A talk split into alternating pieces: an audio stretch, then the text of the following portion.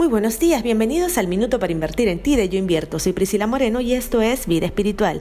El tema de hoy es cómo el ego nos frena la solidaridad.